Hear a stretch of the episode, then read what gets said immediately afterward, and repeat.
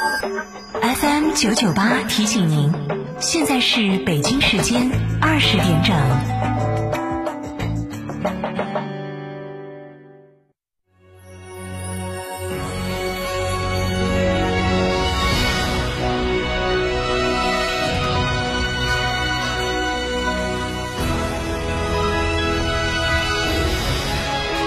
成都的声音 FM 九九点八，台新闻广播。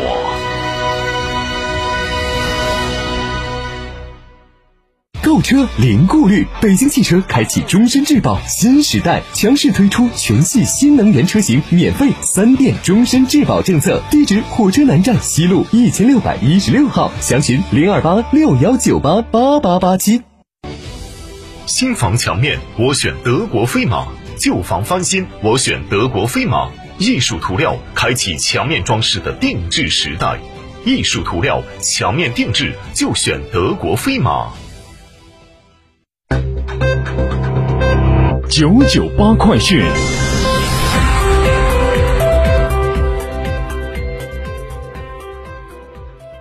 这里是成都新闻广播 FM 九九八，我们来关注这一时段的九九八快讯。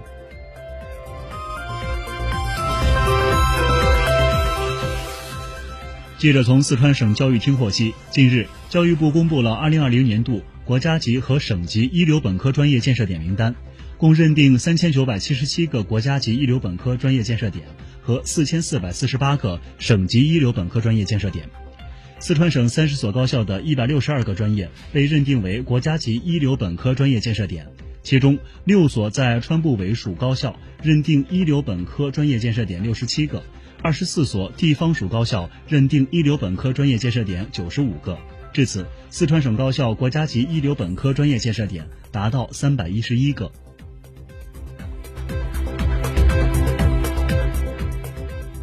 昨天。记者从成都市政府官网了解到，成都市人民政府办公厅印发了贯彻落实《成都市生活垃圾管理条例》推进全程分类体系建设的实施方案。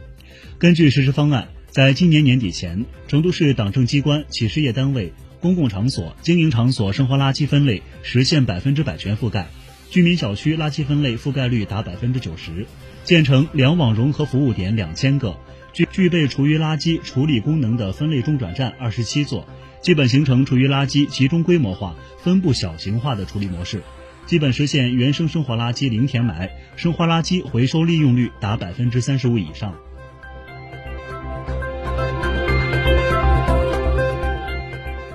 昨天，成都二零二一年第三十一届世界大学生夏季运动会颁奖礼仪人员和升旗手选拔活动正式开始，选拔工作首战在四川大学正式打响。此次选拔活动根据成都大运会执委会志愿者部总体志愿者招募工作安排，同时结合体育展示和颁奖仪式具体工作时间，分为初选、面试和审查三个阶段。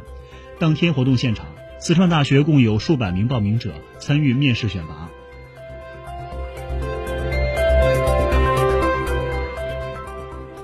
青白江第十一届樱花旅游文化节已拉开帷幕，为市民提供更好的游园体验。本次樱花节实行开门半节，免费预约入园。入园预约系统于三月八号零点正式开放，市民通过青白江凤凰湖旅游景区微信公众号可实名预约。据了解，在三月十三号至四月五号期间的周六、周日及清明节假期实行预约入园，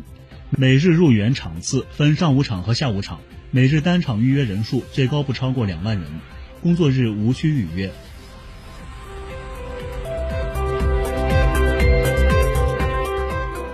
结合当前疫情现状和疫情防控措施化要求，大慈寺将于三月九号起正式恢复开放。开放时间为每天的八点半至下午五点半。市民游客进入大慈寺需全程佩戴口罩，在体温测量正常、做好防疫登记后进入。日接待游客量不超过两千人次，顺势游客量不超过四百九十人次。在疫情解除前，暂不接待团队游客。寺院开放区域也不展开任何聚集性佛事活动。此外，文殊院、宝光寺等成都知名宗教场所同样将于三月九号起正式恢复开放，其中宝光寺需要通过官方微信公众号以及现场登记两种预约方式进入，日接待游客量不超过两千人次。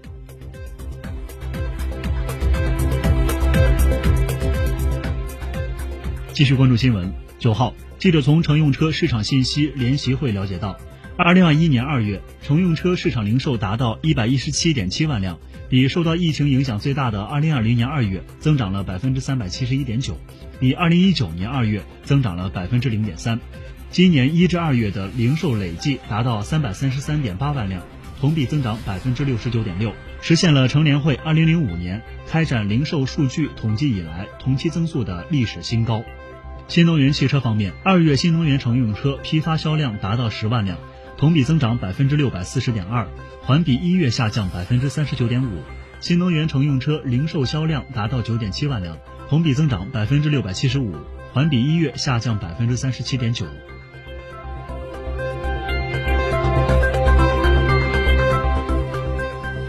全国人大代表、国药集团国药控股董事长于清明表示，现在国家药监局批准了十八岁以上的人群接种疫苗，实际接种者中最高年龄已经达到了一百岁。最近的研究表明，三至十七岁年龄段疫苗的三期临床试验的安全性、有效性不错。等国家相关部门批准以后，就可以用于三到十七岁之间的青少年接种。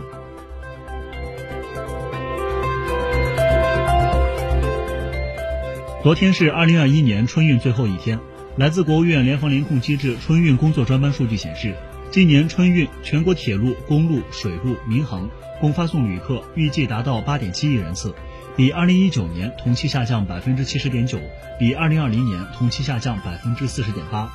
各地积极响应就地过年号召，客运量较往年降幅明显。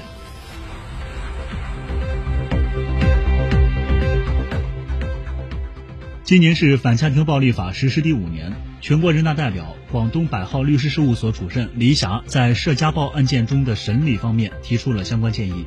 希望在涉家暴案件的审理中大幅度提高家暴行为人对被施暴人的损害赔偿标准，同时在离婚分割夫妻共同财产时，对家暴者少分或者部分财产。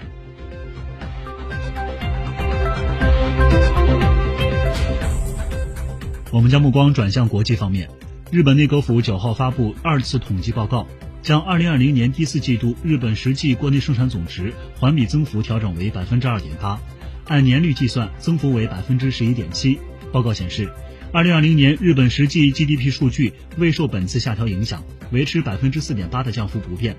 为一九九五年有统计以来第二大年度降幅。二次统计报告反映了法人企业统计等最新统计数据。企业设备投资的环比增幅由初步统计时的百分之四点五下调至百分之四点三，原材料、半成品等民间库存的降幅比初步统计时更大，对 GDP 的拖累效果扩大。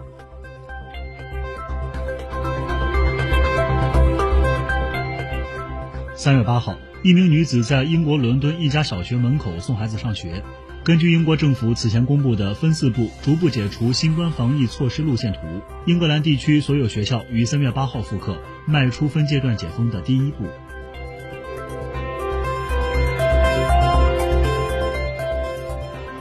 据德新社罗马消息，意大利新冠病毒死亡人数当地时间八号超过十万人。